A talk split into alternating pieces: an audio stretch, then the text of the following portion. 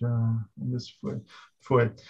Bom, boa noite, pessoal. Estamos mais aqui, aqui mais uma vez para o nosso novo episódio do canal da Elvin aqui sobre engenharia, produtos digitais, todos os temas aí que conectam com o que a gente vive é, construindo produtos digitais hoje. Estou aqui mais uma vez com meus amigos Alexandre Bairos, Fernando Delarrive e Vitor Lima. Prazer aí estar com vocês. Peço aí para o pessoal que está com a gente aí no, no, no, canal deixar um comentário ali para a gente saber. Pô, ó, até meu pai está assistindo aí, pô, até a família está se interessando por temas de tecnologia, estamos gerando valor. Pô, tem, pelo menos a família tem que assistir, né? Super, super legal. A família Algum... e os, meu casal de koala que está sempre ali assistindo. É, não, sempre tem que prestigiar, a gente gera valor e todo mundo acaba aprendendo um pouquinho, né? Então, super legal. Augusto também sempre com a gente aí. Bom, pessoal, a gente teve a primeira é, parte né, desse papo na semana passada, falando de várias coisas ligadas a questões organizacionais, como criar produto digital num ambiente que não estava tão preparado para isso ainda, né? não estava tão ágil, faltava maturidade, faltava um monte de coisa. Na verdade, até continua faltando, né? E a gente vai trazer hoje alguns temas um pouquinho mais focados em engenharia, alguns temas aí também de gestão de pessoas, gestão de conhecimento que a gente não conseguiu cobrir na outra. E a gente, logo no aquecimento aqui para o papo, a gente estava conversando sobre o tema né, de gestão de, de, talentos, como que a gente consegue hoje lidar com essa escassez de profissionais e fazer com que a gente tenha times de alta performance, mesmo não tendo gente pronta para trazer, está né, sempre muito difícil. E aí eu queria é, que vocês contassem um pouquinho, né, Bairros, Fernando e Lima, que viveram isso muitos anos. Eu mesmo fui um dos que passou aí pela máquina de formação de, de, de matadora de onça aí que a gente teve, né? A gente tinha um ecossistema interessante com vários projetos aí desafiadores, cultura de fazer né, de forma colaborativa, bem incremental, aí tentando aprender e evoluindo. E queria que vocês contassem um pouquinho, né, com que tinha uma empresa de, de consultoria que não tem muita alternativa além de formar pessoas né, de, de, primeira linha. Como que foi isso ao longo do tempo? Né? Como que vocês começaram a ter né, uma entrada de pessoas, de repente ainda não prontas, mas com uma cultura legal? E como que isso foi aos pouquinhos moldando aí, né? Como que os times são compostos? Como vocês criam hoje essa visão de, de carreira também, né? O, o Vários tem trabalhado bastante essa questão do career ladder, né? Para ter uma visão né, de carreira para quem não quer ser gestor, né, para quem quer seguir atuando ali na, na trincheira, na execução. Eu queria que vocês contassem um pouquinho como que foi essa experiência e como que vocês enxergam esse tema à luz aí da, do apagão de talentos que a gente está vivendo 2021 com uhum. o dólar super alto e todo mundo que está pronto trabalhando remoto para fora, né? Deixa eu dar um, um, pano de fundo, Fernando, se você permite, deixa eu, deixa eu, dar um pano de fundo que eu acho que a, a escassez de talento no, no mercado de, de, tecnologia ela tem que ser olhada num, num contexto mais amplo. Eu acho que essa com a gente está passando e passa né, por uma transformação meio geracional aqui, onde a tecnologia vai fazer cada vez mais parte da, da sociedade, do ambiente econômico. Essas duas coisas estão se fundindo cada vez mais até ficarem inseparáveis. Né? É, por conta disso, eu acho que indústria atrás de indústria, serviço financeiro, varejo, mídia, é, depois educação, é, health, etc., e outras, é, tiveram o ímpeto de se transformar, principalmente digitalmente, tá?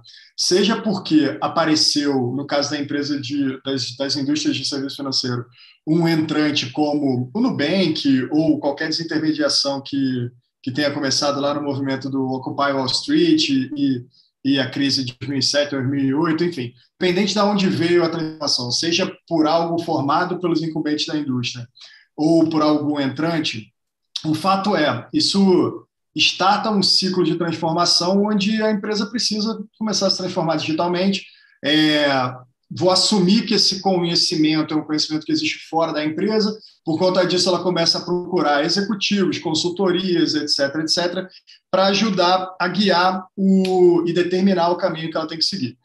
O que, que é importante a que a gente compreenda assim, a primeira coisa depois que uma empresa decide que vai se transformar, digamos assim, ou que vai buscar é, esse caminho de se digitalizar em qualquer um dos eixos ali, primeira coisa que a empresa faz é o CEO senta com o CFO e fala assim, a gente precisa arranjar dinheiro para financiar esse negócio. E aí a empresa ou decide desinvestir, ou pegar dinheiro emprestado, ou qualquer variação no tema, mas a empresa vai precisar levantar recursos financeiros para conseguir financiar, pelo menos o início, né, os primeiros anos ali daquela transformação.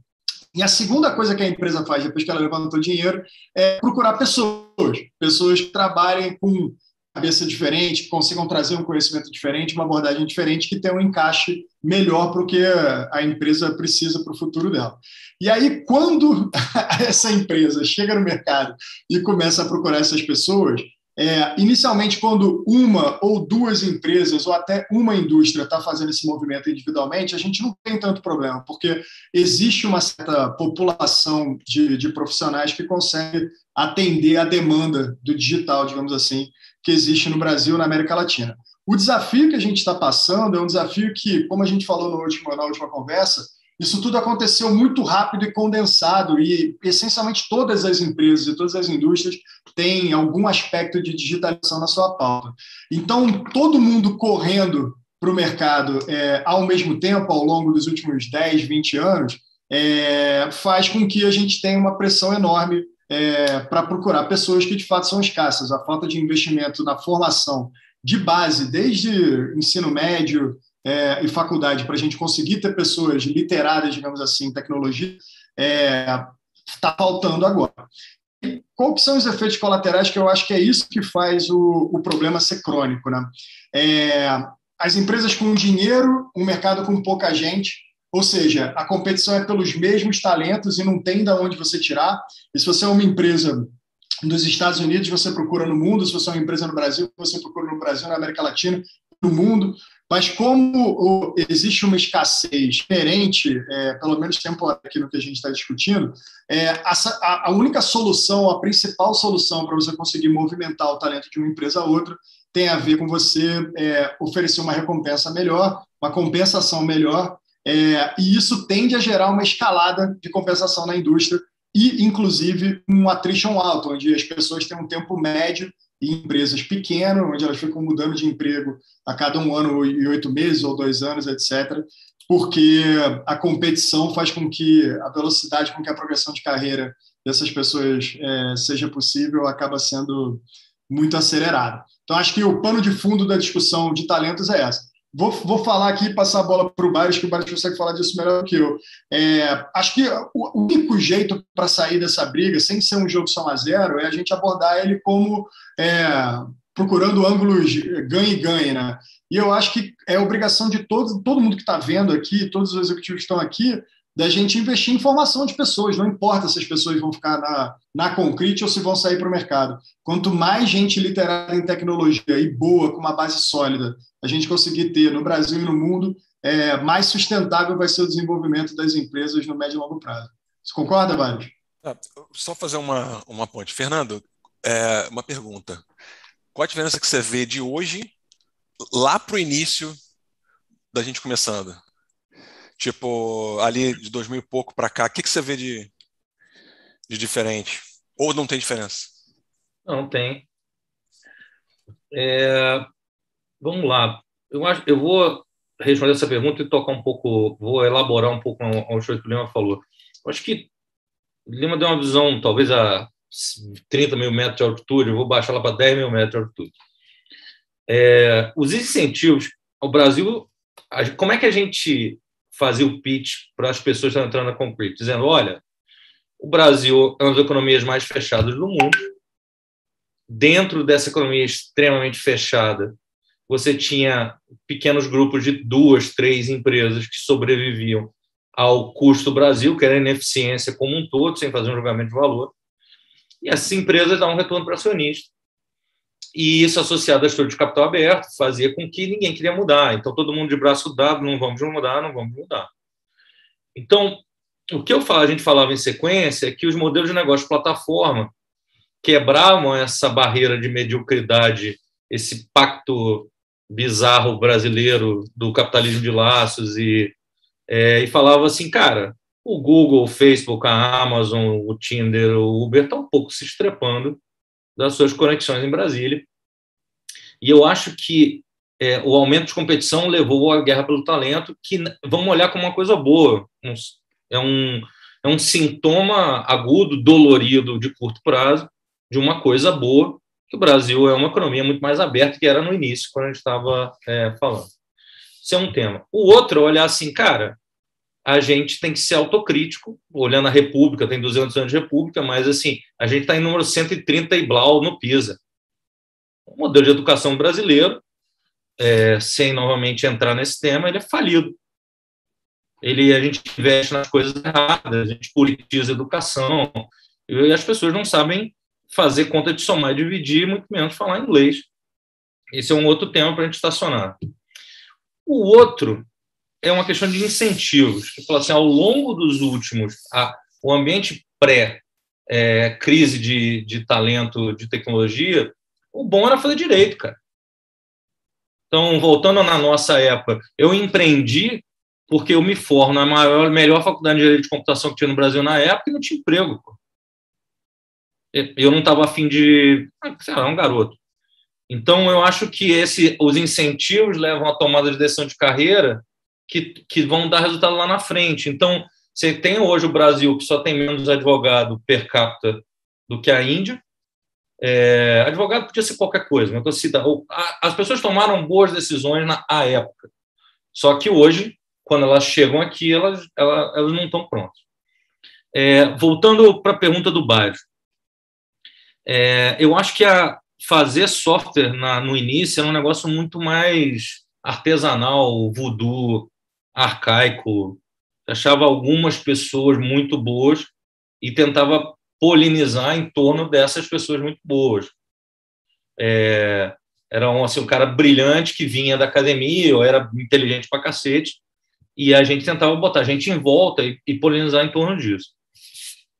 É, o que eu acho que mudou a nossa jornada de gestão de talento, eu vou pular um pouco mais para a pergunta do Bruno, que o que responde a tua também, é que a gente pega o modelo de comunidade prática, tenta implantar ele como uma solução que resolve todos os problemas, mas ele resolveu, ele era uma solução para o problema do ciclo de vida do coder, da pessoa, uh, e da experiência do desenvolvedor. Então, há os experimentos de cargos, é, de formato de tentar prescrever um metamodelo que é assim, olha, se você cria um cargo, coder iOS. Se o code tem um coder iOS, você tem um líder de capítulo iOS, a gente tentou. O líder de capítulo iOS vai ter que dizer qual que é a, o, o deck de formação, a sequência de coisas que o cara tinha que fazer.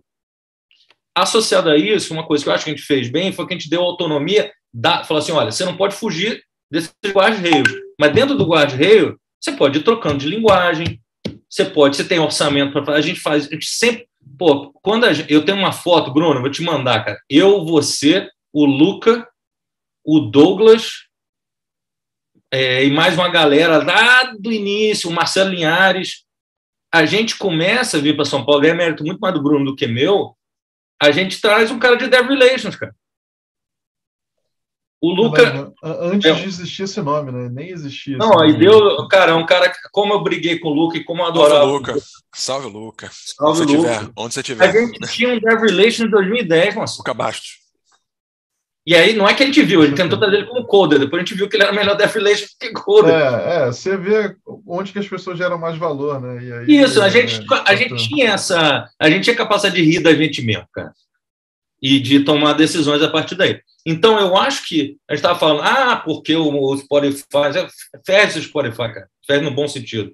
Os caras são brilhantes, deram, fizeram um artigo que não tinha ideia do impacto que ia ter, mas, na verdade, eu acho que o, o experimento de capítulo foi um experimento de gestão de conhecimento e gestão de ciclo de vida de pessoas, que gerou, e a ética demorou um pouco, mais do que devia, a uma reflexão que existia uma outra problemática, que era o gestor que geria o aspecto financeiro, burocrático, é, de conflito da pessoa.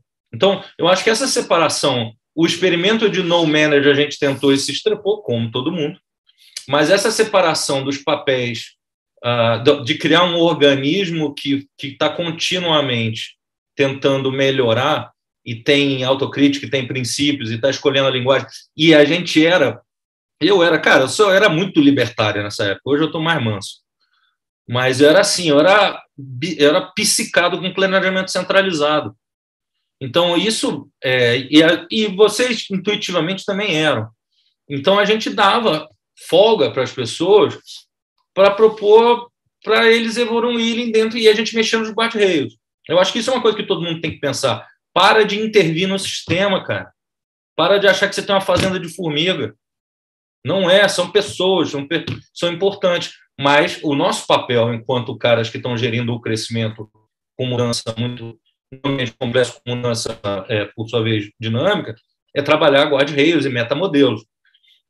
Então, eu acho que o que mudou é que quando chega 10, 11, 12, 13, 14, 15, isso realmente vira um problemaço. É, e a gente ataca ele dessa maneira. Fala assim: olha, não adianta só ter os caras de cada coisa, a gente, além de ter os caras de cada coisa, esses caras têm a responsabilidade de criar um, uma trilha. E essa trilha foi sendo feita no melhor que a gente podia. E eu acho que a outra, também uma derivada que saiu disso, é a gente fala assim: ó, eu, eu vou fazer um processo de crescimento, o motor de crescimento tem a ver com a gente ter um produto único aqui, que tem uma demanda infinita, não precisa se preocupar com marketing, com os problemas reais de marketing que aflige quase todas as outras empresas, a gente não tinha esse problema. A área de marketing transmuta numa área de cultura. E essa área de cultura recebe orçamento, e para ser é, mérito nosso, é, durante a gente, o último ano que eu estava na Concrete, a área de cultura sentava junto com a diretoria da Concrete. HR sentava, finanças sentava, cultura sentava e a gente sentava. Independente Senta até hoje. É, mas é lógico. Eu falo assim, ou você quer, ou é for show, que eu, eu estou preocupado com o coder, mas eu não estou, a gente era muito legítimo nisso. A gente tentava fazer um monte de besteira, mas a gente era muito legítimo. Gente ficava tentando, tentando, e a gente fazia evento, e a gente comia grama, e eu estava lá, e, pô, escritório pequeno, e não sei o quê. Eu acho que. E, e teve muito essa questão, né? Isso é até puxei bastante em São Paulo também, bem no comecinho, até para o negócio começar a andar por conta própria, né? Que é informalmente, sem uma, uma preocupação de, de parecer cool fazendo isso, né? Era colocar pessoas para discutir tecnologia de uma forma isso. prazerosa ali e tal. Cara, vamos. Pô, a gente montou, cara, na época 2011, 12, um grupo de estudo de NoSQL. Cara, tinha nego da Kaelon, da Red Hat, do. Cara, uma, uma galera muito. Pô, teve um dos papos que o Jim Weber, lá que é do Neo4j, agora o cara participou, cara. Eu falei, cara, meu irmão, estamos uma galera muito boa. No, no ponto que o Lima falou sobre a solução do problema, a gente sempre teve essa, essa percepção de que tinha que ser um processo meio indireto, assim, a gente tinha que dar para a comunidade e falar, e gerar barulho, e fazer as pessoas falarem, fazer... É, antes disso virar modinha. E depois, isso, a gente sabia que isso ia virar retorno para acionista a médio prazo. É, então, Agora, em relação à, à resolução do problema de estrutural no Brasil, eu acho que o ser humano tem e as pessoas se adaptam. A estrutura de capital melhorou, você tem financiamento que a gente não tinha. Então as pessoas vão começar, ou tem aqui, o BTG monta aquela universidade, você tem é, as pessoas vão começar e vão ver, cara, que a gente precisa ter uma base minimamente boa de, de, de fundamento de matemática, de ciência, e para a gente poder trabalhar, isso vai virar uma pressão é, para cortar o bullshit do que é educação no Brasil.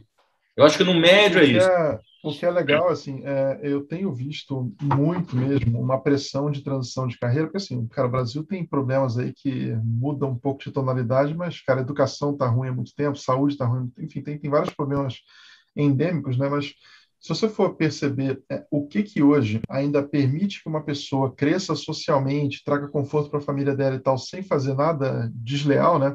Cara, uma carreira em tecnologia permite uma evolução num ciclo de três a cinco anos que, cara, não tem outro, a não ser que a pessoa se forma em direito e vira promotor, juiz, né, que aí é uma ascensão meteórica, né, mas para poucos, mas assim, é uma, um caminho sustentável, fair que gera valor para todo mundo, é de fato a gente ter mais pessoas né, buscando essas carreiras de tecnologia de diferentes formas, tem algumas que são mais técnicas, outras menos técnicas, né? E eu estou vendo uma transição forte, né? Porque eu até vi, por coincidência, um indicador é, essa semana aí do daquele estatista, né? O Brasil forma nas carreiras STEM, né? Que é o Science, Technology, Engineering e Mathematics, né? 227 mil pessoas por ano, sem pensar aí é, a qualidade dessa formação, mas forma 220 e poucos mil.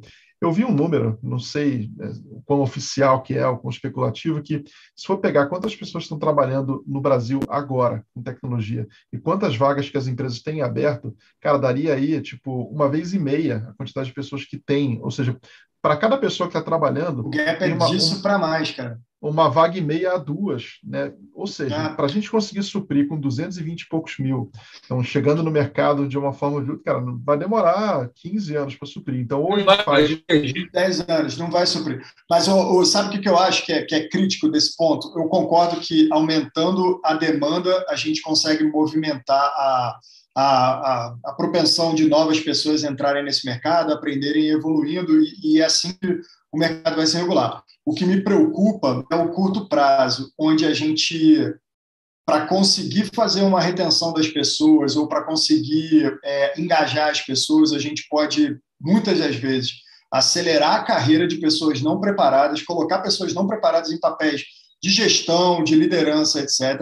Sem esse preparo, essas pessoas, bom, assim, Acho que falta uma educação formal para as pessoas virarem gestores e, na real, como que um gestor vira gestor aqui no Brasil e na grande maioria dos lugares do mundo? É na raça, é em oito anos matando e morrendo e os bons sobrevivem. E qual que é o meu ponto? Eu acho que o, essa pressão financeira, o sênior de dois anos de experiência em tecnologia, é, pessoas em papel de liderança com pouca experiência para conseguir liderar e gerir, eu acho que vão gerar, primeiro, acidentes no curto prazo, igual a gente já viu, várias polêmicas no LinkedIn, cara, você vê casos abusivos de gestores que claramente não deveriam ser lideranças e, ou estarem responsáveis, digamos assim, por um grupo de, de seres humanos ali. Eu acho que primeiro a gente vai ver vários acidentes antes da gente ver uma mudança estrutural. Mas nada importa a estratégia, não muda a estratégia. A estratégia é, tem que formar, tem que ter um gente. E, e, só, só um, último ponto, Bruno. E, e, se você olhar outras carreiras, é, o desafio é quando você aumenta muito a demanda, a oferta vai preenchendo, preenchendo, preenchendo, no médio e longo prazo, lá no final desse 15 ano aí que você estava comentando, o risco é da gente ter excesso de profissionais. Porque, obviamente, chega uma hora que você vai ter que equilibrar a relação de é, de trabalho e compensação sendo, sendo oferecida. E, e, esse excesso, principalmente quando você tem uma puxada muito grande, é algo que me preocupa também, porque, enfim, para começar a nossa conversa, a gente estava falando que tem muito advogado é, no, no mercado. Não, deve, tá, que é um, mas deixa o mercado regular, cara. E vai ser, sem dúvida. Não estou dizendo que o ponto é esse. Só estou dizendo que, se, é, que é, esse, esse movimento muito afobado e o, o sênior de 30 mil reais com dois anos de experiência de salário, é, ao contrário, né, 30 mil de salário com dois anos de experiência, é, infla muito a demanda. E isso pode ter consequências perigosas. É, e, e isso é engraçado que você falou. De fato, é, existe um choque, né, um colapso no curto prazo, que é, de fato, é, eu conheço muitos CTOs, especialistas, que seriam líderes de empresas aqui no Brasil, etc. e tal, que, cara, vamos pensar é, o papel de um, de um, gestor. Cara, ele tem N coisas para resolver e 80%, 90% dos problemas tem a ver com gestão de pessoas, que é um tema difícil, né? Que você está sempre enxugando o gelo, sempre tem um problema. E aí, com esse choque de demanda, pandemia vindo aí, uma pessoa que estava num papel de gestão, ganhando ali, talvez, ali seus 30, 35, 40k né, mensais e com imposto de renda, um monte de coisa aí drenando bastante, camarada passa a ter a opção de, remotamente, sendo é, um membro de um time, sem precisar ser um gestor, ganhar uns 10, 12k dólares remotamente, morando onde ele quiser. E, cara, isso drenou é, os líderes aqui do Brasil, porque eu conheço muitos CTOs, eu estou num grupo que tem 250 CTOs aqui no Brasil, cara, tem uns 50 que falam, cara, eu não quero mais ser CTO, não, eu quero ser especialista para o Netflix, para não sei o que o cara ganha principal, mais, principal. com menos dor de cabeça, e, e, aí o problema que a gente tem é, puto, o Brasil precisa formar muita gente, só como que a gente vai formar muita gente se quem era capaz de formar já não está mais disponível para formar, então, de fato... Fica... Não, olha assim, Bruno, isso, vai, isso vira uma oportunidade do cacete, que o Paulo Macaelo está resolvendo. Cara, é, um monte de gente boa, gente se aborrecer, resolve. O que eu acho que a pergunta certa para fazer para o. É, o, é o, o, teorema da jabuticaba, cara. Jabuticaba leva sete anos para dar jabuticaba. Você plantando que vem leva é oito. O cara tá O Lima vai dizer... começar melhor. Porra, é. Aí o Lima vai, vai mostrar o sistema dinâmico dele, que é o capeta. A conclusão é a seguinte: você tem que convencer o acionista a investir em capability. E tem que parar de encher a porra do saco de que o negócio tem que dar resultado de três em três meses. Foi é mal. É aí. Ou senão você volta. é dizer assim: olha, formar mini oligopólios que dão 30% de retorno sobre equity, acabou. Ótimo. Isso é ótimo para os nossos filhos. Esse capitalismo. É, não é capitalismo, a estrutura econômica de uma economia muito fechada, que tem um intervencionismo estatal, ela vai para esse ponto de equilíbrio. Quando a economia abre mais, ela está abrindo na marra, ela vai para um ponto de equilíbrio melhor. E aí, em vez de reclamar, é assim: monta a guilda dos CTOs, pega 100 milhões de dólares que, o pessoal está investindo em negócios que não deveriam estar tá investindo, e em vez se isso é um problema, investe no problema. Aí, e, o, e Bruno, os caras fodásticos da primeira e segunda geração que foram embora, tem pouca gente fodástica no Brasil. Os caras de, de 120 mil dólares ano, é, não é tanta gente assim, porque tem 3,5 bilhões de eurasianos, cara, competindo por esse salário. O problema é maior do que parece. O problema é a gente, com essa discussão sobre talento, fazer uma autocrítica, a gente, enquanto país, que era a tese central, a Concrete, a gente falava, qual o propósito da Concrete? Proteger emprego e investimento do Brasil. Que a gente tem que criar um modo local de produção de produtos de software que seja competitivo, ou a gente virar exportador de commodities. É, e commodities não tem. Assim, interessante. Eu vi um, vi um camarada perguntando esses dias. É, o cara, derivou. Essa pergunta foi um perigo, cara. É, não, mas eu, eu, eu, ouvi um camarada perguntando esses dias, Muito bom, cara. qual foi o canal, falando, cara, se o dólar voltasse para três reais, será que essas empresas que estão contratando um monte de brasileiro aí que, puta, com esse câmbio fica uma pechincha? Pô, cara, acho que boa parte dos caras tentariam contratar um alemão, um francês ali e tal, porque tu vai falar, puta, se a paridade fosse um pouco mais próxima, né, você volta a contratar quem a princípio é, é, tem menos risco, né, porque no final vai, pô, tem BMW, Mercedes e tal, cara, vamos comparar com o Gurgel aqui. Quantos, quantos Gurgel a gente forma aqui por ano, cara? É, é diferente, né? Então, a gente, de fato, é, tem um momento é, na linha do tempo aí que eu não sei quanto tempo vai durar, no qual o talento brasileiro, realmente quem está pronto, quem fala inglês e tal, tem bom nível de educação, cara, tá numa, numa maré aí de favorável absurda que talvez né, dure Deixa eu três anos, cinco anos. Eu anotei cinco coisas aqui para falar, eu falei de algumas delas. Por exemplo, uma habilidade, a gente, a gente falava que dois arquétipos na Concrete que a gente falava muito. O falso positivo e o primeiro homem. É, o falso positivo que são correlacionados. Você tem que ser capaz de achar um cara que ele olhe para o outro coder e faça assim, ah, coder. Porque se você erra no primeiro cara, ele cria uma legião de minimis retardados que protegem o modus operandi, o modo de vida dele, que não tem nada de errado a perpetuação da espécie. Então, a nossa capacidade de detectar falso positivo e de achar esses caras, e esses caras pagar o que eles valem, porque a partir daí ele consegue fazer uma estrutura de formação adequada. Por que, que vocês, vocês uh, três deram certo, não sei o quê? A gente teve a capacidade de achar alguns primeiros é, os precursores. Os precursores, eles criam outros caras melhores do que eles. É, então, eu acho que uma coisa que vai resolver o problema é atacar o problema, não pensar só nessa janela de IPO. Tá bom, cara, eu sei que é uma janela de IPO, vai ter outra. Pelo amor de Deus. Parece que tudo é socar em minoritário. Para. O problema de software é um problema para sempre. Então, pega os 50 milhões de dólares da linha de guardanapo e gasta em formação.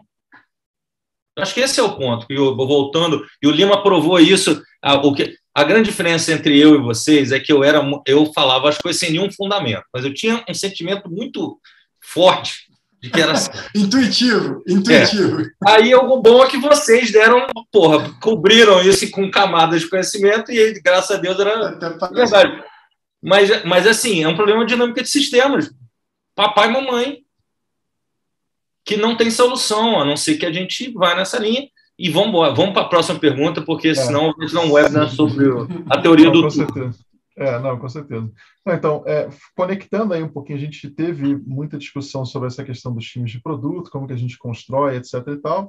E aí a gente teve, de fato, o Fernando mencionou, né, um Y lá em 2013, eu, eu saí da Conquit e comecei a revender, um foco ali no, na dualidade ali, produto, vocês estão trabalhando, eu foquei um pouco mais em plataforma, e com isso a gente começou a tentar trazer para times ali que queriam criar um produto digital, fazer isso com qualidade, uma esteira, uma estrada pavimentada, como a gente fala, né, no qual a gente conseguisse proteger boa parte dos problemas antes de eles chegarem no cliente final. Né? Você cria, por exemplo, uma pipeline de deploy, continuous delivery, várias coisas ali que são barreiras de segurança e que quando você chega em produção, né, você tem que encontrar né, uma forma madura né, de, de fato acompanhar se o produto está saudável ou não está. E aí eu vou comentar um pouquinho né, como que a gente acabou materializando isso ao longo do tempo nessa visão de plataforma, que Basicamente, né, a gente é, trabalha muito com a visão do SRE, né, que é do que o Google sugere lá, que é o Site Reliability, né, que é como que você trabalha a confiabilidade para criar um negócio prova de falha em quase tudo, né, como que você constrói algo mais resiliente, ou se quiser usar o termo da moda aí, mais antifrágil, né, acho que isso é meio, meio hype demais, não, mas beleza. E, e aí é, existe uma questão de tipo, o que, que eu vou preparar né, em termos de plataforma, como barreiras de segurança, maturidade e tal, para permitir que aquele, aquele time que está desenvolvendo um produto consiga fazer isso com o máximo possível de, de qualidade, de guardrail mesmo, para evitar problemas antes que eles estourem de uma forma muito aguda. Né? E aí, isso tipicamente hoje envolve você preparar, por exemplo, sistemas de monitoramento, gestão de log, tracing, tem várias formas de você preparar um produto para que ele te conte de uma forma fácil se ele está saudável ou não. E isso, é, para funcionar bem, né, tem que ser bem combinado com os times de produto para que tudo encaixe de uma forma só, né, que vai ser, cara, você vai desenvolver o seu produto preparando ele com tais premissas aqui que a gente vai combinar legal, a plataforma vai te ajudar a fazer, a seguir o combinado de uma forma autônoma, com autosserviço, tudo certinho, e aí você vai colocar o teu produto em produção e isso, de fato, vai vai acontecer sem ninguém ter grandes problemas, né? Que é aquela aquela ambição enorme que a gente tem, né? Do o time de produto quer poder colocar o produto dele no ar a qualquer momento, sem pedir autorização para ninguém, só que ele não quer ser acordado de madrugada ou no final de semana. Então, como que a gente consegue atingir esses dois objetivos, né? Tipicamente é entregando via plataforma e tal, algo que coloque barreiras de proteção contra os erros mais comuns, e quando acontece um erro, você tenta ter formas de diagnóstico e tal bem, bem rápidas, né? Assim que você consiga fazer isso. E aí, é, trazendo isso para o nosso tempo, aí, até pegando um pouquinho do que, que aconteceu né, né nesse contexto de, de produto digital na Concrete, que trabalha com clientes que são regulados, né, são super formais e nem tudo é tão fácil assim. Tipicamente para vocês, né, o, o, quão fácil era né, é, ter autonomia para os times de produto? O que, que você, por exemplo, consegue ter hoje, né, por exemplo, de ah, o que, que o, o, time consegue fazer sem grandes é, burocracias, formalidades para colocar no ar e o que, que ainda não está tão bem resolvido assim? Como que isso se encontra hoje na perspectiva de quem está construindo o produto? Como que isso hoje é, se materializa nos clientes que vocês têm contato nos últimos anos aí? Posso puxar aqui. É, bom, tem um momento passado que era é, a gente não tinha ainda a popularização do, da galera de produto, né? então você trabalhar com PO, trabalhar com isso veio com Scrum, enfim, depois veio com, com os métodos de produto. Não era comum.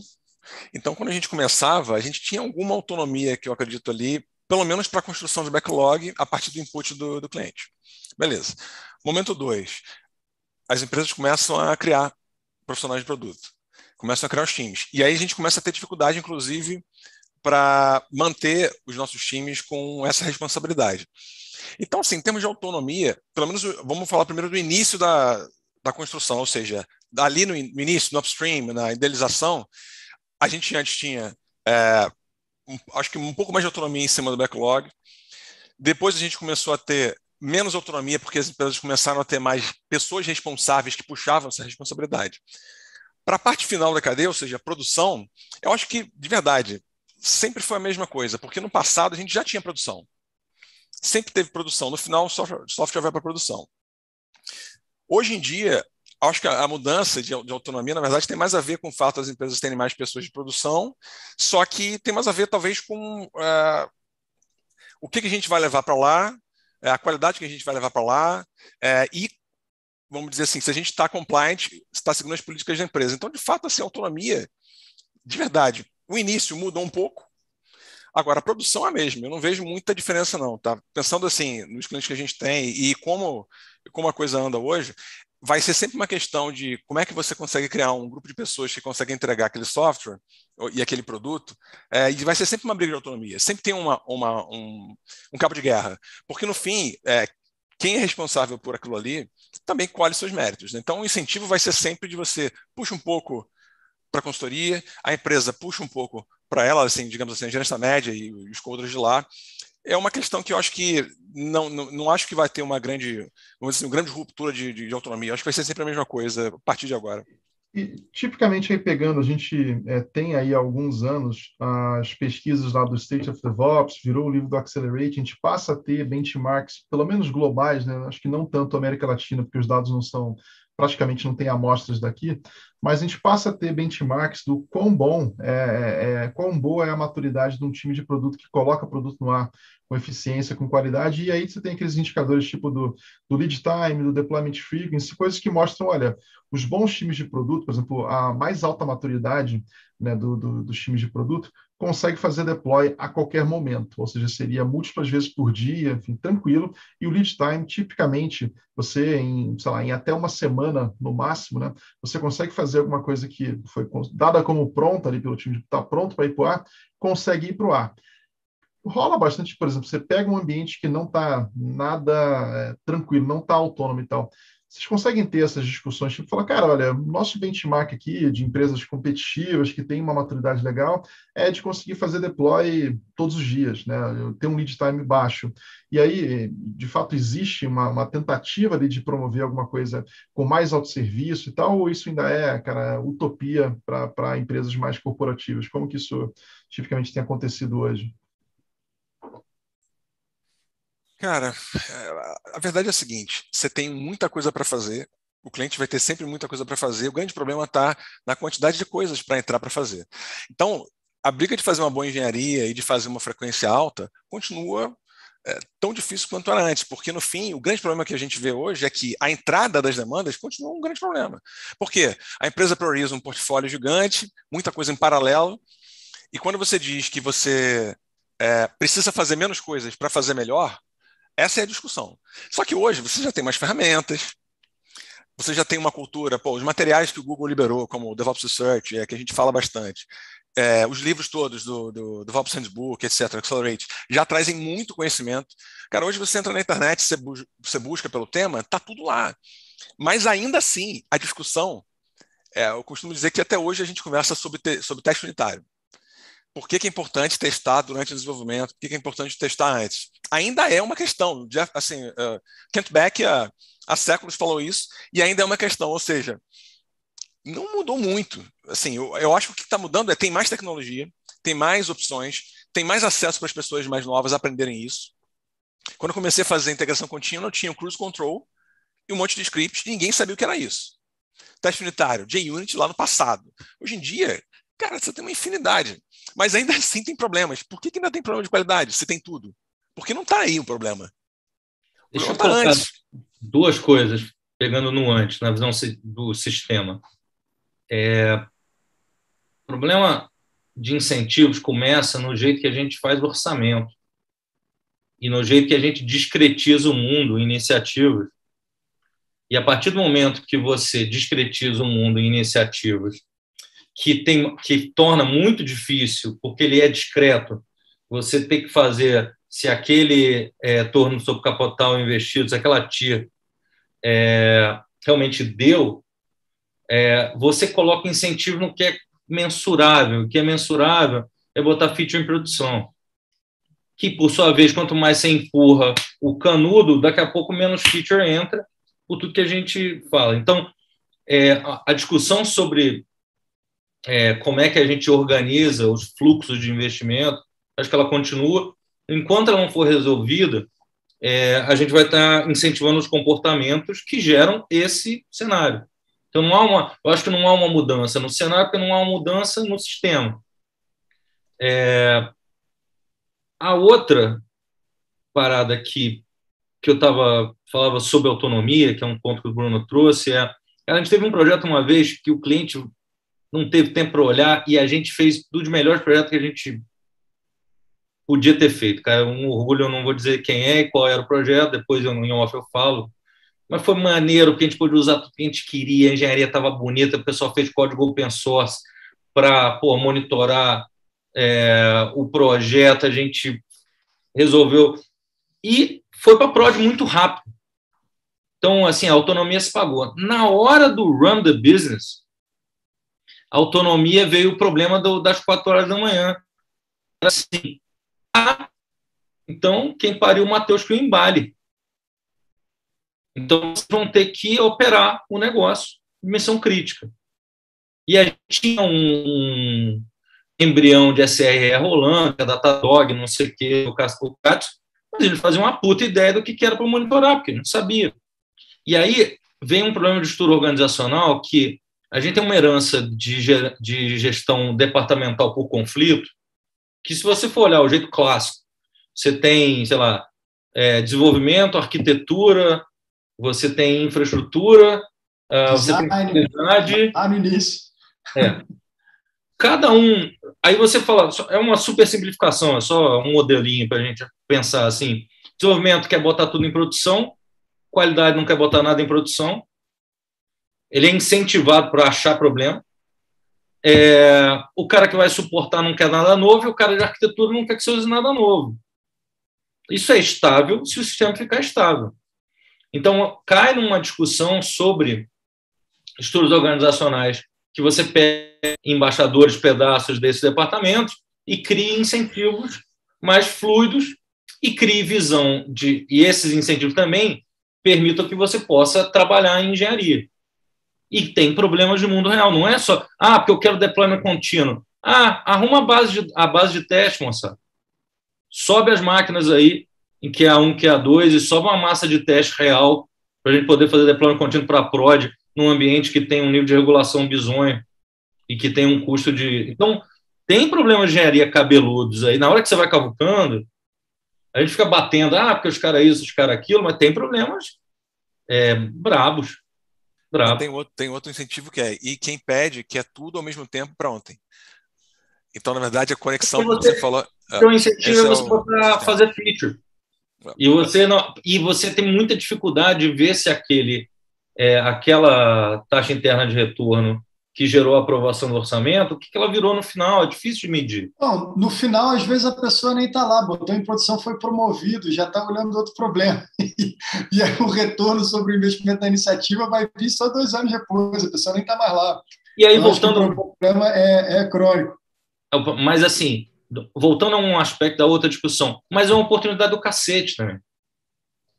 E aí, falando sobre. Tem um monte de empresas que fizeram um ciclo de escala ágil e estão com a problemática de estrutura organizacional agora. E elas estão tentando resolver o problema todo de uma vez. Ah, eu vou tombar 50, eu vou usar tribo, não vou usar os termos específicos para não entregar, é, não parecer que eu estou sendo crítico. Não é isso, é porque o, li, o limite do conhecimento de incentivo de estrutura organizacional você joga nessa estrutura. O que eu acho que falta é você pegar uma estrutura dessa e botar para funcionar bem. É ser iterativo, empírico incremental no processo de mudança. Uhum. É, a última coisa que eu queria deixar é o seguinte: sobre métricas de Accelerate, OKR, a gente depois era legal falar, a gente passou três, quatro anos, a gente viu OKR como uma solução para um monte de problemas, mas eu vou criar um, jogar uma, uma bomba aqui, o drop, drop the mic e vocês falarem. Vamos dizer que você mediu as quatro métricas, métricas do Accelerate. Ah, beleza, que as pessoas não conseguem medir e quando medem, medem errado. Depois que você mede, você faz o quê, cara? Ah, porque eu provei que isso gera. Você, como é que você faz para a taxa de é, release melhorar, para o lead time melhorar, para o é, é tempo de volta?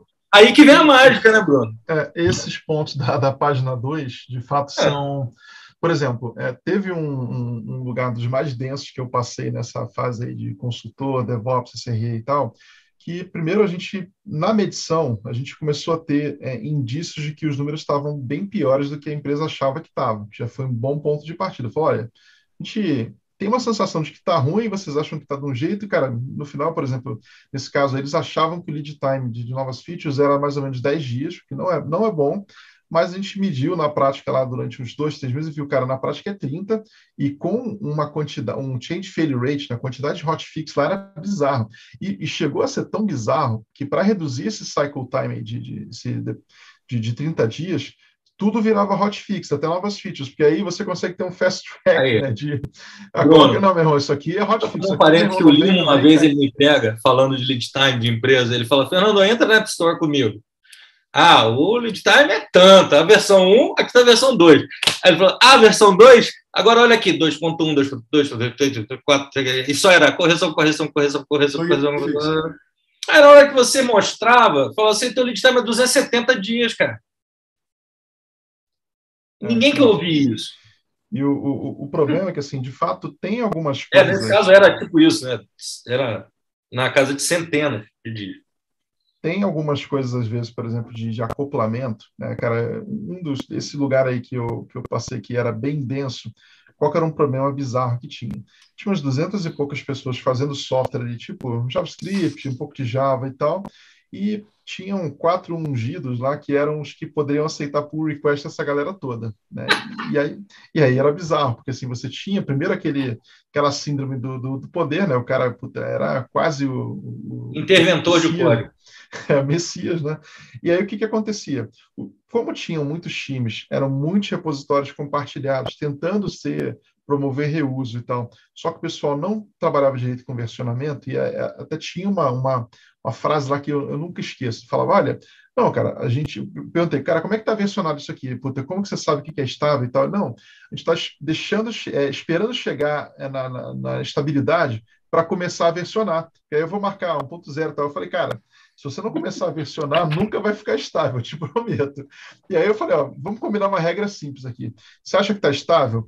A gente vai chamar de 1.0. Você acha que está zoado aqui? A gente chama de 0.1 e a gente começa e a gente chega em algum ponto, em algo nessa linha. E aí quando você vai pegar, por exemplo, repositório de código, quanto tempo que se per perde em merge e tal? Por que, que demora tanto tempo fazendo merge? Por que, que são coisas tão acopladas? Aí você começa a chegar no cenário e você fala, ah, entendi por que, que o negócio está ruim, porque tentaram fazer um negócio para reuso, só que, cara, ficou com uma estrutura de aproveitamento de código que não casa com a estrutura organizacional que está construindo aqueles produtos. Então você fica o tempo inteiro dando cabeçada para tentar ser o primeiro que coloca em produção, porque se você não for o primeiro, você vai ter uma semana de merge da versão dos outros para trazer para o teu. Então, é, cara, é bizarro. Então, assim, essa visão de, de criar uma estrada pavimentada, algo que permita deployments pequenos, incrementais e tal, que isso, de fato, isso é a página 2, né? Porque isso aí você vai ter indicadores ruins no accelerate, né? deployment frequency, change failure rate, design, etc e tal,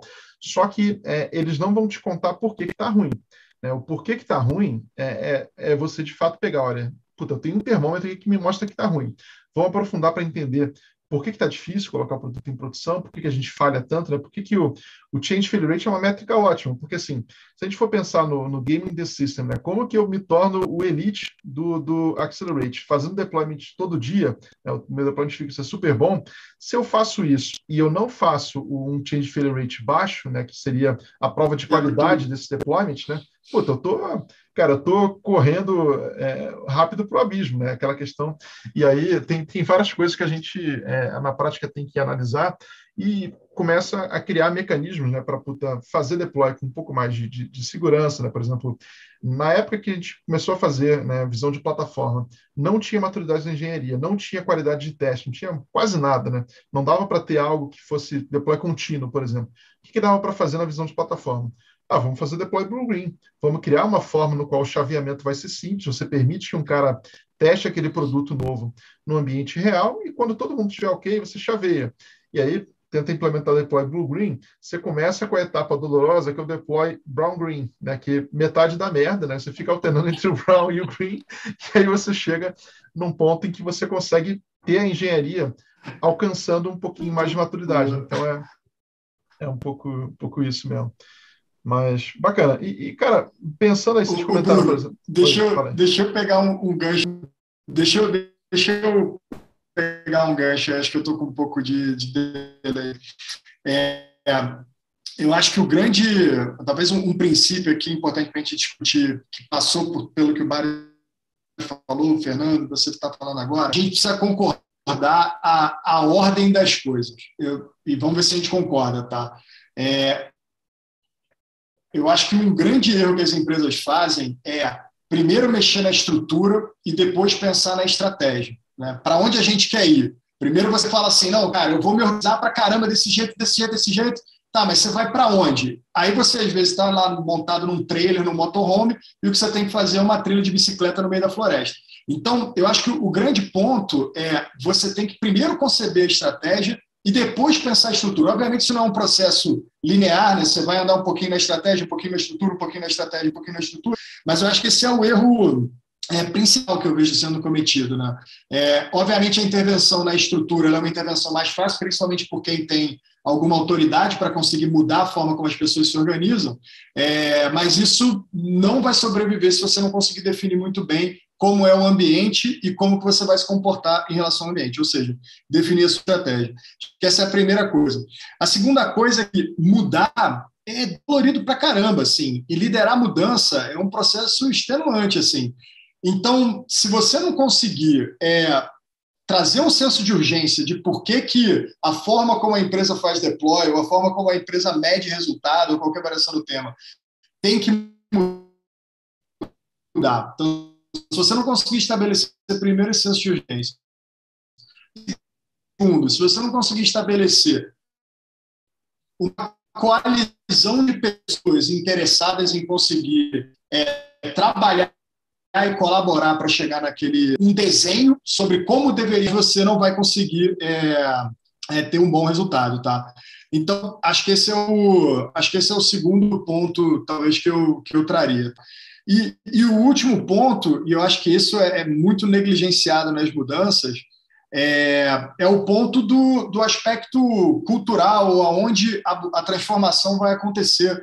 É, não adianta nada você desenhar o melhor processo de produto ou o melhor processo de engenharia ou whatever, é, se você não vai conseguir ter o buy-in político para conseguir é, executar isso, assim como não mudar os hábitos é, culturais e comportamentais da empresa. Então, acho que esse é, o, esse é talvez um, um arremate para a conversa até aqui.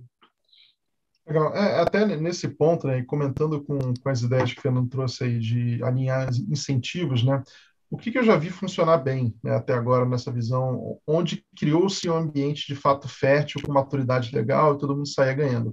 É quando você conseguia casar, né, de fato, os incentivos ali para ter uma boa engenharia. Os lugar, tem lugares que usam OKR, tem lugares que usam BSC, enfim, qualquer metodologia que a gente tem aí para alinhar interesses, se a gente consegue traçar né, que, que todos os envolvidos naquele produto ali, seja da, da visão de plataforma, operação, engenharia, negócio e tal, elas consigam ter uma, uma, um incentivo em comum, né? por exemplo, se o meu deployment frequency é bom, com um change failure rate bom, forem objetivos tanto do time de produto como do time de, de qualidade, segurança, etc. e tal, a gente passa a ter né, um, um, acordo ali entre todo mundo que acaba sendo materializado num processo né, que vira uma plataforma e que traz autonomia com, com qualidade. Então, acho que, de fato, tentar, é, até antes né, de tentar mudar a organização, organizar equipes e tal, pensar, puta, se eu não consigo alinhar os objetivos né, que os times de produto estão perseguindo, com os times de plataforma, segurança e tal,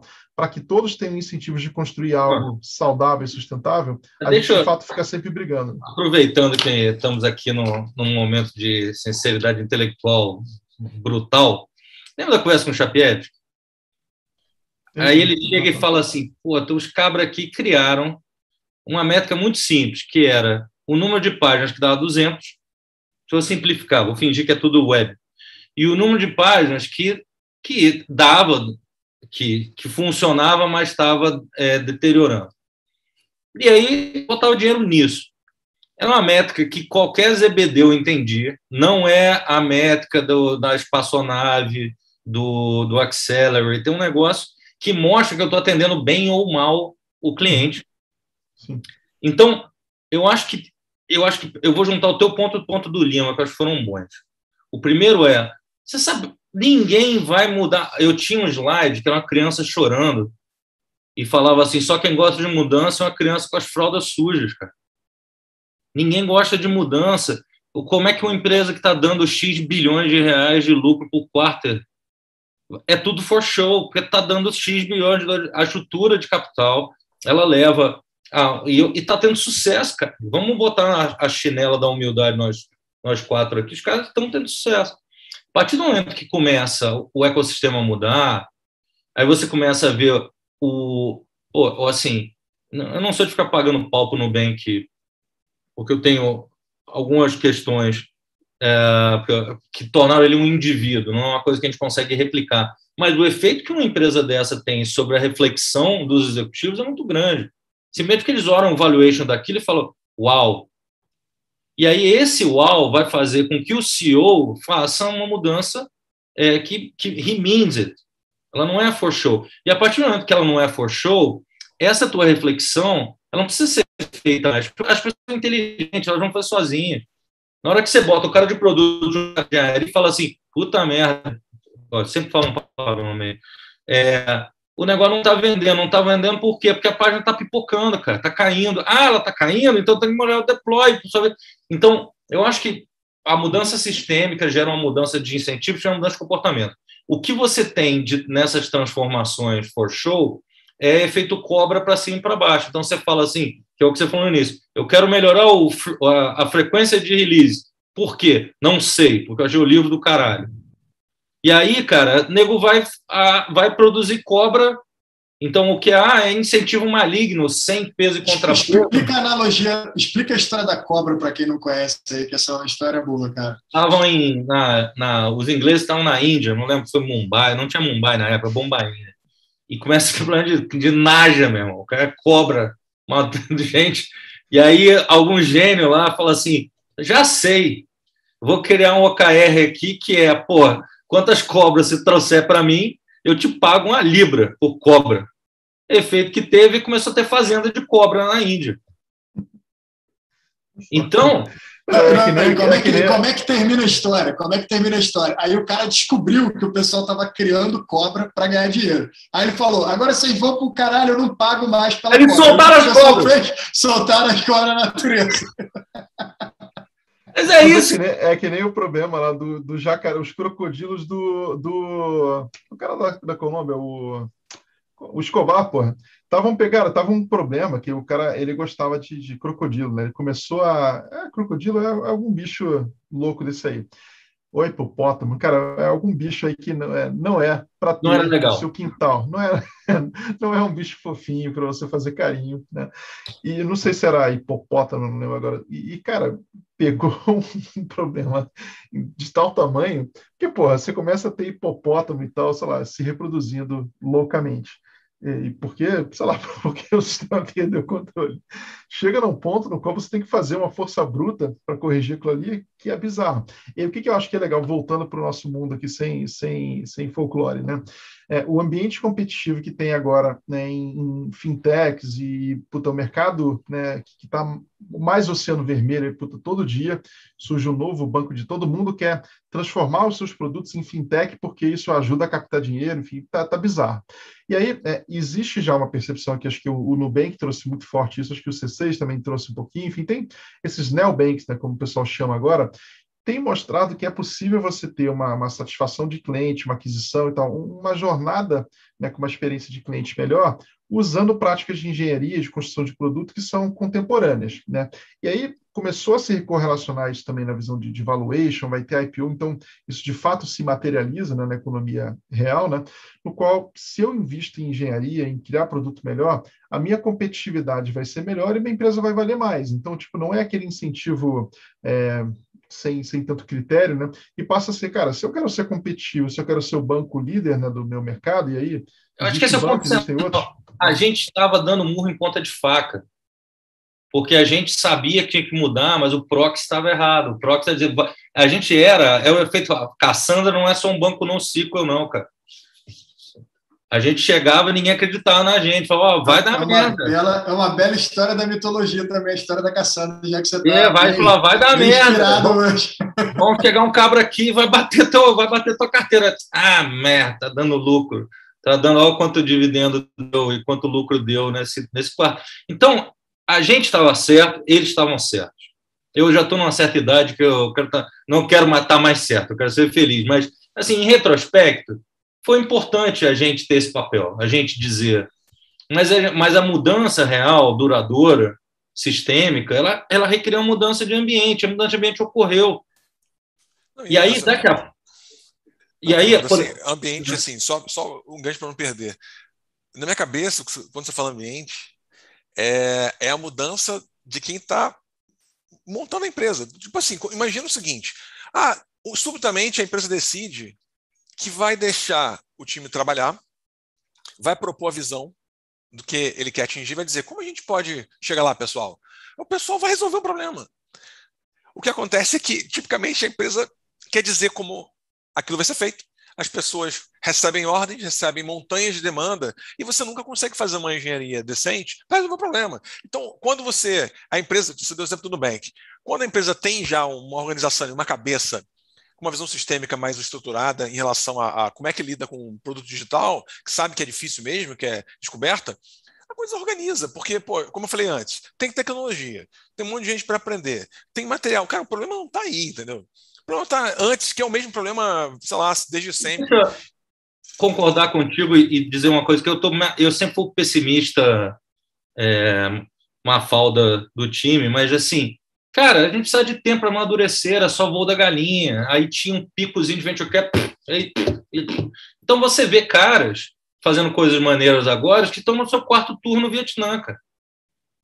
A galera que passou por mídia, depois passou por varejo, depois passou por fintech, depois foi para banco, depois voltou. Por que, que esses caras estão acertando mais? Precisa de tempo.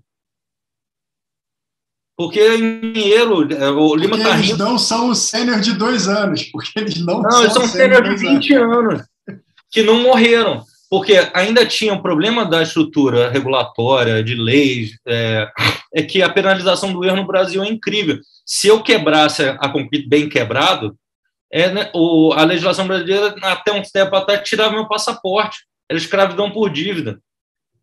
Como é que você vai ter a, o, o, processo é de criação, é, de criatividade é, e dando errado. Criação destrutiva. Isso. É, aí você, desse cara que, que explodiu é, epicamente, mas ele aprendeu um monte de coisa voltando e montando um outro negócio. A gente não tinha isso. Então, eu acho que a mudança da, de você ter exit, de você ter ciclo de venture capital, de você ter competição, se a gente não, a gente vai ter que prender a exploração, vai ser duro. O curto prazo é uma pemba, mas ela pode gerar melhorias é, sustentáveis de longo prazo no, no, ecossistema de tecnologia, porque agora realmente o garoto acorda de manhã uhum. e fala assim: caramba, o, ou o cara que foi para banco e está trabalhando numa outra classe de ativo, ele fala: pô, o meu amigo de faculdade abriu capital e tem um, tem um helicóptero.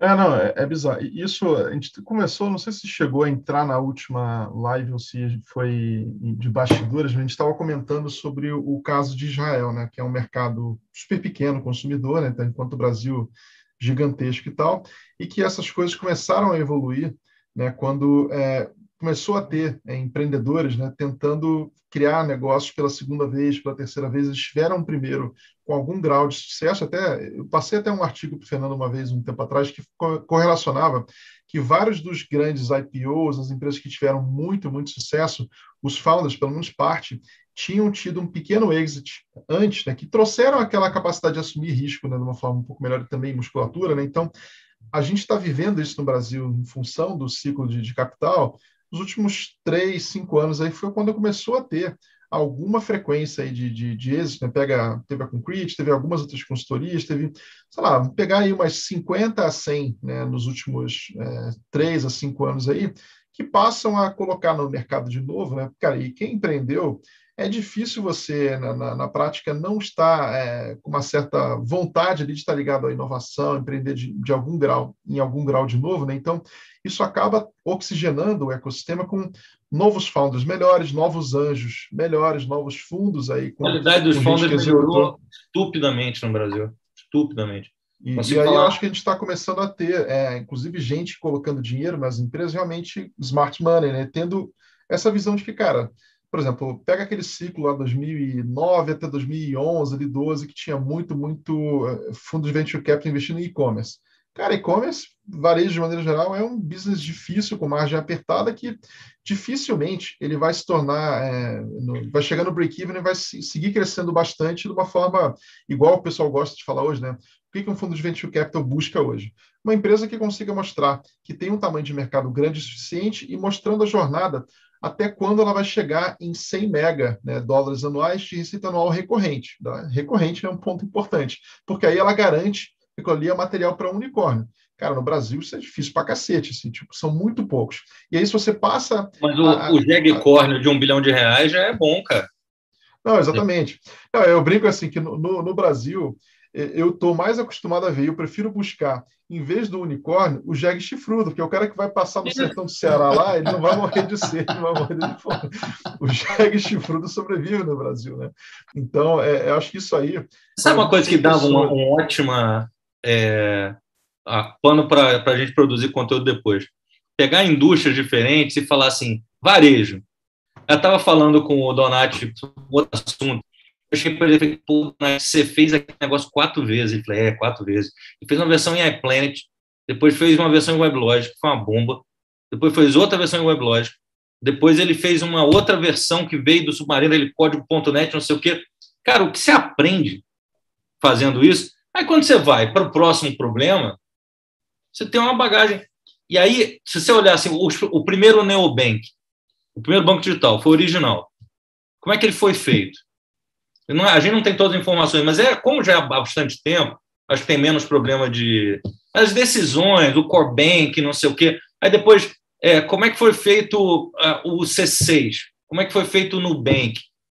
Coisas que vocês possam ser faladas, que a gente liga para os caras, o liga para o Alexandre, liga para o Nelson. Pô, cara, que, que você, como é que vocês abordaram o problema? Está melhorando, a gente está. É, e nesse ponto aí é até engraçado que dois dos, dos neobanks, vamos dizer que, sei lá, eu considero né, os, os melhores sucedidos né, dos neobanks, o Nubank e o C6. Claro que a gente pode falar de Banco Inter, tem algum, enfim, mas assim, eu. É, esses caras considera, são... considerando a execução, né, a velocidade que foi, o refinamento, eu considero o Nubank e o C6 os dois que executaram melhor. Só que a forma de executar foi muito diferente, porque assim, tinha também a mesma cultura, né, de cria time de alta performance, da autonomia, empodera, só que assim, o Nubank começou com aquela pegada de, cara, vamos construir tudo aqui dentro da forma minha, prova de bala, closure, cara, o mais específico possível e vamos dar um jeito de arrumar gente qualificada para fazer isso. E, cara, talvez eles e, sei lá, mais uma, duas empresas Sim. no máximo conseguiriam fazer isso. E o C6 Mas eu acho que o de... ingrediente, eu acho que o ingrediente do Nubank aqui que acho que a gente tangenciou é que tem uma visão de longo prazo ali, né? Eles começam a jornada com Eles tempo, muito né, mais tempo. Sete, oito anos. É. E, e, e reinvestir, faz, um, faz uma coisa, reinveste, reinveste, reinveste, reinveste, reinveste, uhum. depois abre o segundo produto, depois abre o terceiro produto, depois compra empresa. Que, assim, que, que quando você tem um capital que tem paciência, você consegue ter esse tipo de coisa. Quando Por isso que, eu, que você tem que ter retorno no curto prazo, você não tem dificuldade de fazer isso. Não é usando esse arquétipo, ele ele tem um contexto muito específico é, da Sequoia, não sei o quê, do DNA dos caras, beleza. Mas o que eu acho que, sendo super construtivo e não ferindo nenhuma coisa, talvez a gente possa conversar, é um ótimo artigo, dizer assim, cara, é, certo e errado. Em 2001, cara, o original teve um mérito do caramba. Foi o primeiro cara que peitou fazer um banco sem agência. Deu certo, errado, não sei o quê. Ele fez do uhum. jeito dele, no contexto dele. Aí depois você tem, e além desses dois que a gente foi repetindo, tem um bilhão de neobank e de uhum. fintech. Então, eu acho que esse conhecimento, como a gente viu isso acontecendo, a gente consegue ligar os pontos e talvez chegar naquela resposta assim: o que, que é o limite do conhecimento agora de criar um negócio de plataforma é, que chegando em consumidor final, com engenharia boa, com produto, decisão de organizacional, é, o que, que a visão dos investidores barra fundadores afeta no processo de tomar decisão. E, cara, é, e isso é um ponto. É, tem, tem, acho que foi o próprio o David Veras lá que comentou isso, mas acho que isso já é um, um artigo que foi referenciado, né? Que são as 5 a 10 primeiras pessoas que entram na, na, empresa, fundam ali e tal, que definem boa parte de como que a cultura vai ser depois, né? E aí começa você tentar atrair pessoas que são compatíveis com aquilo, e aí, enfim, acho que isso aí tem, tem muito a ver mesmo. Você, de certa forma, a, a escreve... definição de cultura o Bruno, a definição de cultura de uma empresa tem uma característica em sistemas dinâmicos complexos, que é dependência da trajetória. Uma vez que vai para um lado, ela tende a seguir daquele lado, é muito difícil você mudar para outro lado. E isso que ele está dizendo é essencialmente isso. É, uhum. Como você dá os primeiros passos do caminho, define, na verdade, o Cara, caminho que e vai deixa ser. eu pegar um lance de vocês três. é, é muito importante que a gente não tire uma fotografia de Big Tech hoje e fala assim, ah, a cultura dos quatro grandes, dos cinco grandes, hoje ela é essa.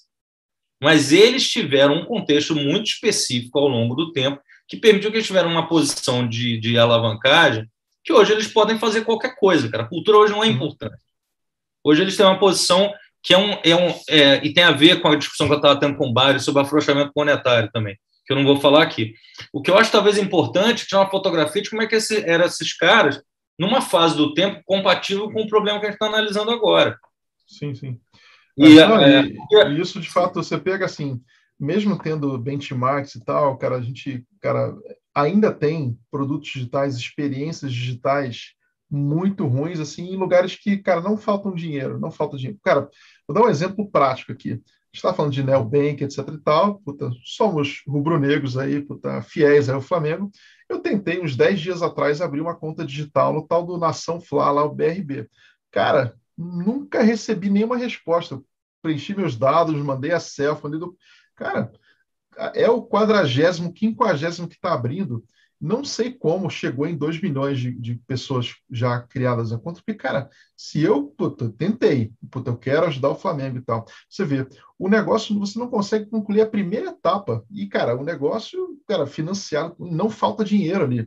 Então, assim, você vê o quanto que você não tendo uh, uma cultura adequada, não tendo gente, né, de fato preparada. Assim, Bruno, o problema que a gente volta, que esse está permeando, é engraçado, está permeando todas as perguntas. Eu já fui mais, eu quando era mais jovem era, era mais caga-regra. É, hoje eu sou um pouco, de um passo atrás e falo assim, mas qual que era o objetivo do cara? Se o objetivo do cara é build to flip, ele está build to fucking flip. E provavelmente o sistema de abertura de conta dele capotou. E no final, se era build to flip and he flips, quem está errado é a gente. Então, eu acho que a gente tem que ser um pouco. Uma, é uma empatia, não é empatia, é bom senso. É assim, cara, voltando à discussão do que, que o founder quer, divisão de que prazo ele está falando, de quais são os objetivos, as pessoas estão dando soluções. E a, a nossa visão do que é sempre tem como princípios bom software, bom produto, é de uma visão do problema de longo prazo de uma empresa de é, global, contemporânea, que faz um produto de software para sempre. Porque, na verdade, o produto de software não é importante. Ela, ela é um organismo capaz de fazer bons produtos de software é nósimo, para sempre. E não é essa nossa visão de mundo, ela, ela é aplicável, ela é, ela é nobre, mas ela não é para tudo. Então, não, exemplo, talvez. É, não sei se esse caso, por exemplo, eu não conheço, eu não abri conta no, também não, cara, não no Flamengo. Não, mas é, mas é, fazendo uma analogia, tipo, se o marketing está vendendo que é para abrir conta e não consegue, aí está com problema. Isso, é. teria que dar a segunda e é. terceira derivada. É. Mas eu acho que para a gente fazer bons, dar bons, que esse webinar sirva para alguma coisa, acho que podem deixar esse negócio. Olha, o que as cracas de, de guerra que a gente teve nos últimos 20 anos deu é um pouco esse senso de vamos conversar, é todo mundo adulto.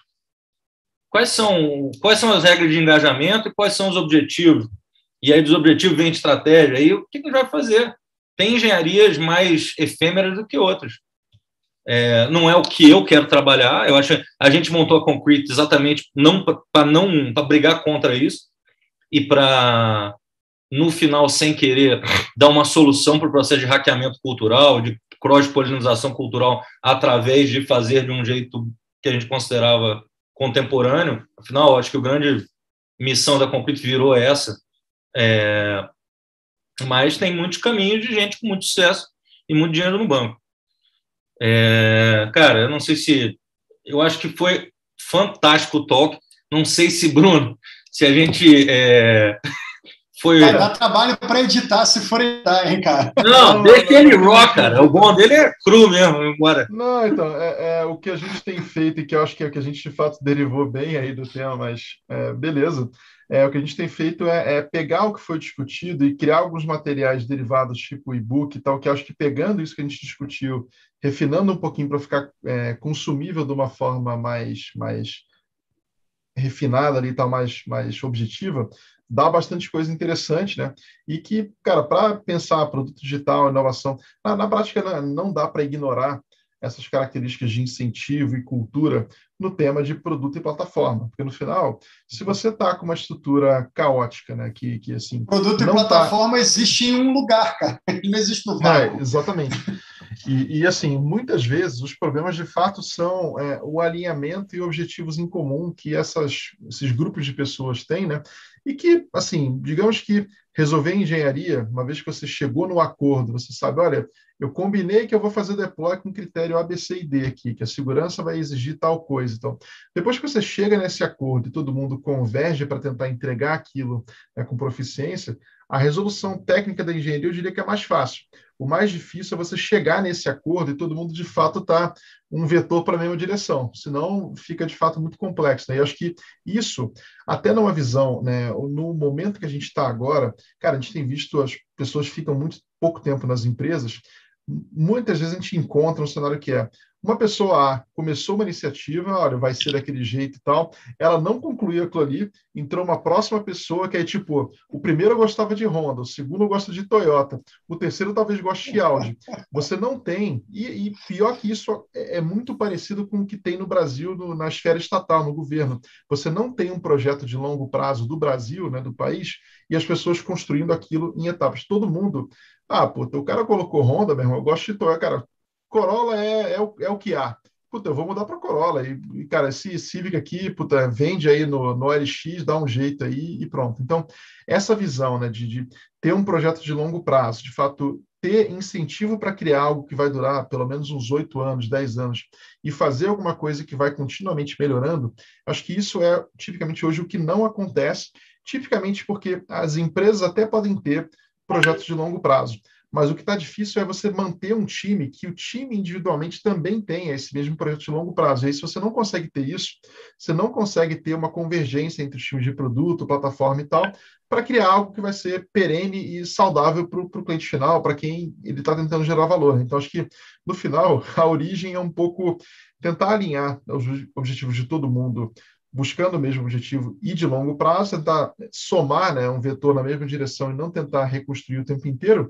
E aí, o nosso desafio, né, como lideranças, como gestores e tal, é como propiciar um ambiente fértil para chegar nisso. Porque se não consegue, se você fica a cada um ano, o time muda, tudo muda o tempo inteiro, cara, a empresa está sempre investindo e ela nunca está colhendo os frutos. Então, isso é, é bem o que eu tenho visto acontecer nessa rotatividade bizarra que tem agora, que assim, não existe no Nubank, por exemplo, né, que, que é um caso de sucesso, se você não conseguisse aqueles engenheiros-chave lá no começo, ficassem uns 4, 5 anos até que ali chegar num platô de maturidade legal. Se você troca o, o, o camisa 10 a cada 12 meses, cara, puta, você não vai ganhar campeonato nenhum. Você vai ficar sempre ali contrata o cara novo, treina, puta, entrosa o time, puta, aí o cara saiu. Né? Então esse é um ponto chave ah, aí do momento. Vou dar, fazer o último comentário que corrobora e elabora o que você está falando. Assim, acho que o nosso papel, como a gente tem legitimidade, que a gente viu, são 20 anos, não é matéria de opinião, a gente consegue é, fazer essa tradução